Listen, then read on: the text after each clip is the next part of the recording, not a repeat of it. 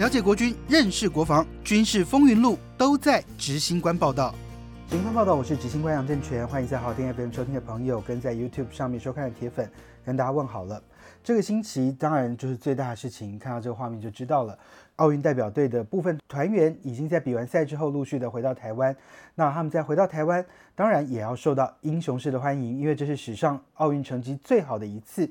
那你可以看到，这是军文社制作的影片，那当然也是记录着他们在回来的时候由幻象战机升空来伴飞的这个过程。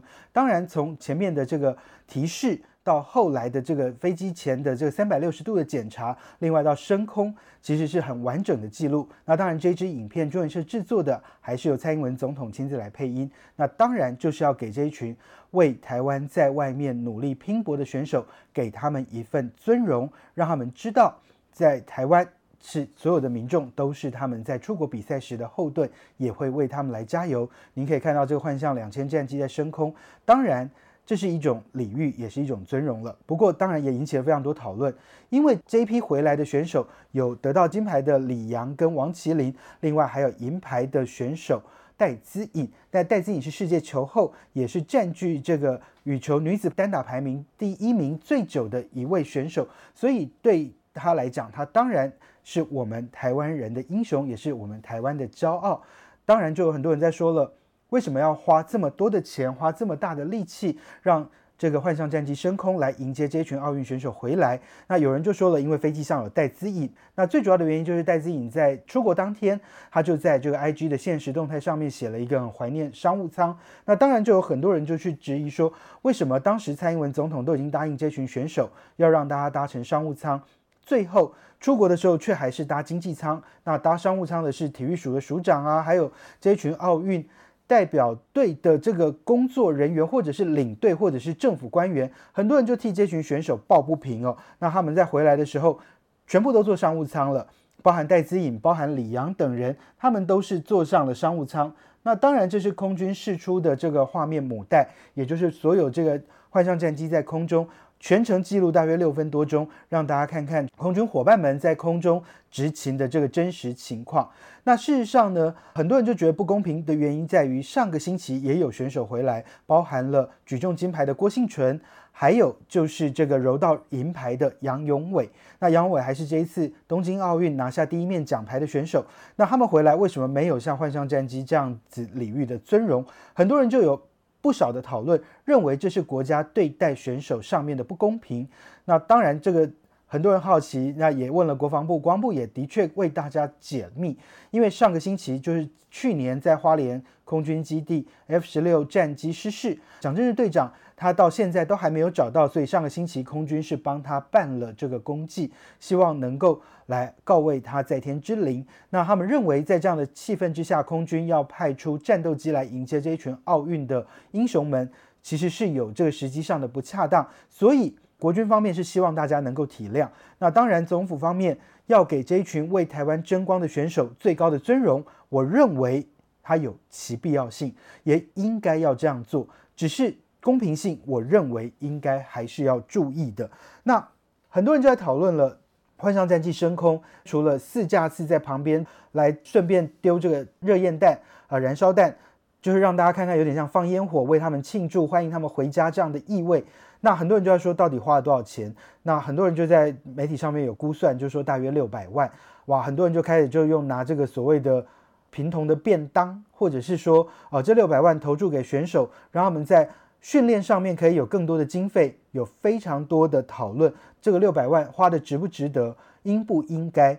就有名嘴跟我大概同时出道的黄伟汉，他就直言表达了反对，因为他认为这个半飞有他另外军事上面的一层意义，他认为这样是有点滥用。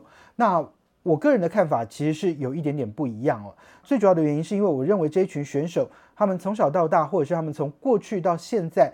不管是在运动上努力，为了个人的兴趣或如何，但是他们在国际的赛场上都是为了我们的国家，为了台湾，为了中华民国来努力，让世界看见我们的实力。所以我认为给他们一定领域的尊崇跟尊荣，我认为是应该的。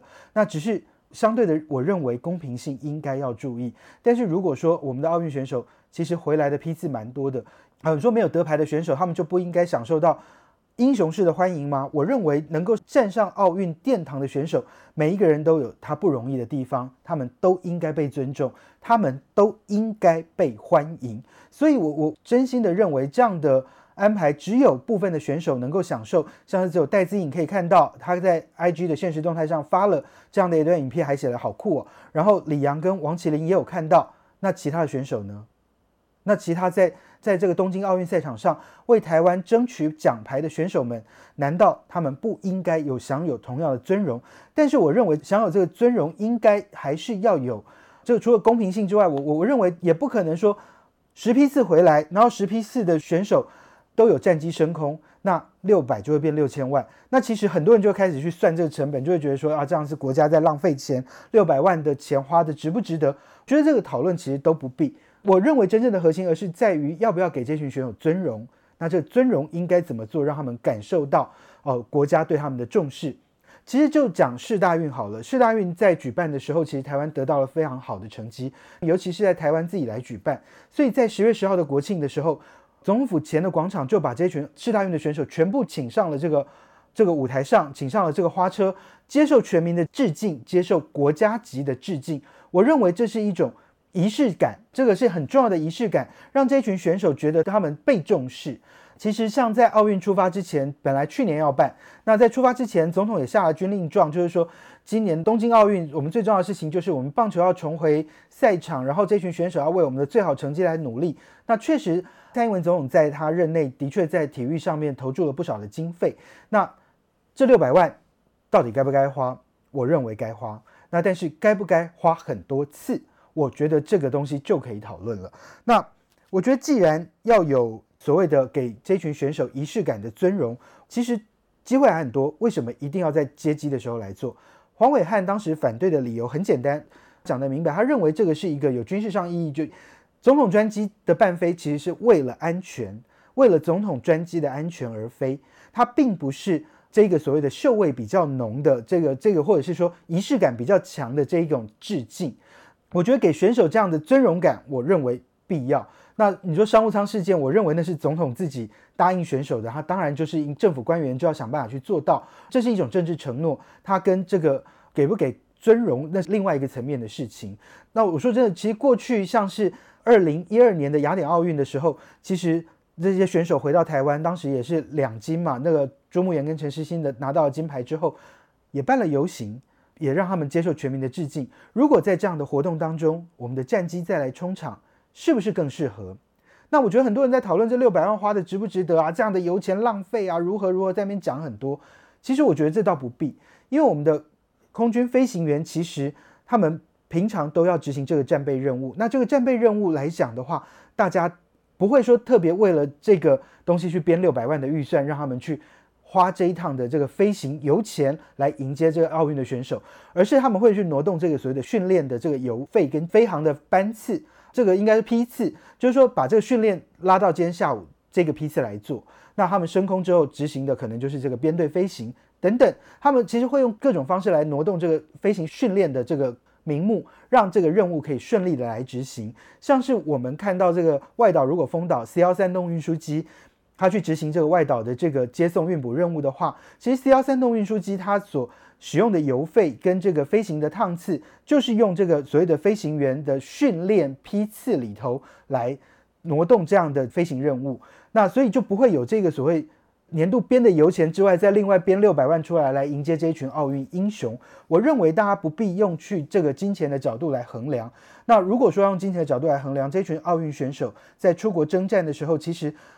很多没有得名的背后，可能是更多的辛酸。他们可能没有办法得到更多的国家资源的益助。那如果他们今天出国比赛，有的人可能真的就是去吸取经验，可能没有办法拿到任何的奖金。那他们可能要付出的成本代价会是更高的。给他们一些尊荣，因为他们在为台湾的国际能见度上来努力。我认为这个部分其实真的不必要。用这种所谓的啊六百万如何如何，然后大家在那边讨论这些事情，我是觉得大可不必。其实我也很想跟大家谈一个观念，就是其实我跑国防这么多年，最常遇到状况就是大家去算飞机起飞一次多少钱，我们的战机战车动一次要多少钱，然后我们的部队如何如何要要花多少钱啊，会有非常多有关钱的讨论。很多人就会讲说，我们少买一架飞机，要像很多名嘴就会讲，我们少买一架 F 十六 V，我们就可以多多少钱出来，如何如何如何。我觉得如果要讨论钱，如果要讨论这个东西的话，我们不要国家安全，因为国防从来不会是廉价的。那这群运动选手。他们可能是穷尽一辈子的力量，才能在奥运的这个场上拿到一面奖牌。我就讲李志凯就好了，他的这个鞍马，大家都看到他很小的时候在那里啊练翻滚吧男孩，然后拍成电影，让大家看见他对体育、对体操的执着。然后在这一次的奥运，他也拿到了银牌。有一点遗憾，他真的动作还蛮漂亮的，但到最后他没有拿到金牌，拿到银牌。你看他转了二十年，拿到一面银牌，他中间付出的努力。